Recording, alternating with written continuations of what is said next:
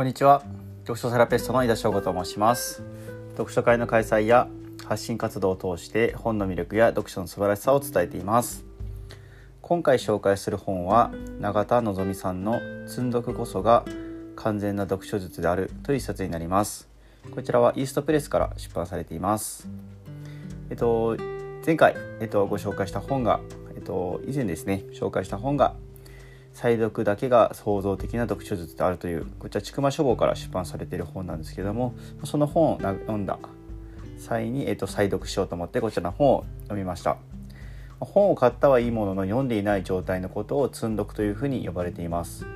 人によっては冊数はまちまちかなと思うんですけども、えっと、私はこの記事を書いた時点で、えっと、94冊となっておりまして、まあ、積んどくという人どうしても後ろめたい気持ちがあるのではないかなというふうに思います。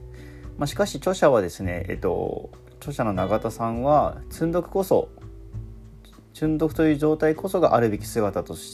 であるというふうに説いています。まあ、どういうことなのかお話しできればなと思うんですけども、まあ、そもそも本を読んだっていうのはどういう状態を指すのかっていうところを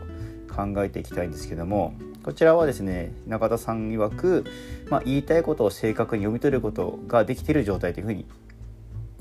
おっしゃってます。まあ、小説であればどっぷりと世界に浸かり、まあ、感動を得ている状態かもしれません。ですがどんな状況であれ全てを理解するという状態は不可能です。例えば私がカレーのカレーライスの魅力について語った文章が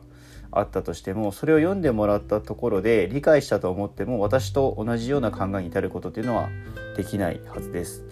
まあ、できたと思っていてもそこには必ず差というものが生じるはずです。またですね内容書物の内容を知るがゆえに解釈に差が生まれ自分の考えとの相互が生まれるということが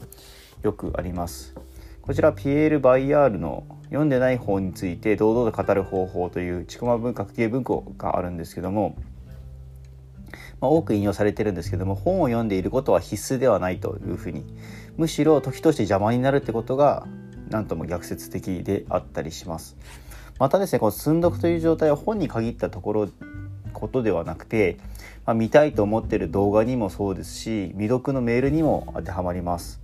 えっと、現代の私たちはそうした情報の濁流の中を生きており、まあ、全ての情報を網羅しておくっていうのは不可能なことです。まあ、そこで必要になってくるのが戦略的な積んどくというところになってきます。まあ、全てを理解しようと全てを理解して得ようとすると、まあ、情報の濁流に飲み込まれてしまいますので、まあ、そうならないように自分の興味関心のある事柄について整理管理をしておくってことが大事になります。まあ、物としての本であれば本棚に収めることになりますし、まあ、読書メーターといった読書系の SNS もおすすめです。まあ、自分にとって読書環境を整えていくための環境を、まあ、著者の永田さんはビオトープというふうに表現をしていました。まあ、ビオトープというのは校庭にあるような池のようなですね一つの閉じた生態系のことを指します。まあ、情報であふれる今の世の中だからこそ何でも手にしようとするのではなく、まあ、自分が何を求めていて、えっと、どうしたいなどうしたいのかを把握した上で情報を仕入れる姿勢というものを大切にしていかないといけないんだなというふうに感じました。最後に印象に残ったところをご紹介しております。210ページです。書物を読めば読むほど世の中にはもっとたくさんの情報があること。自分が知らないことが大量にあることを思い知らせるのです。情報の濁流の中で自己肯定感を得るためには自分なりの方向性を持ってビオトープ的な読書環境を構築しそれを新陳代謝させるしか方法はありません。というところが特に印象に残りました。是非手に取ってみてください。読書セラピストの井田翔吾でした。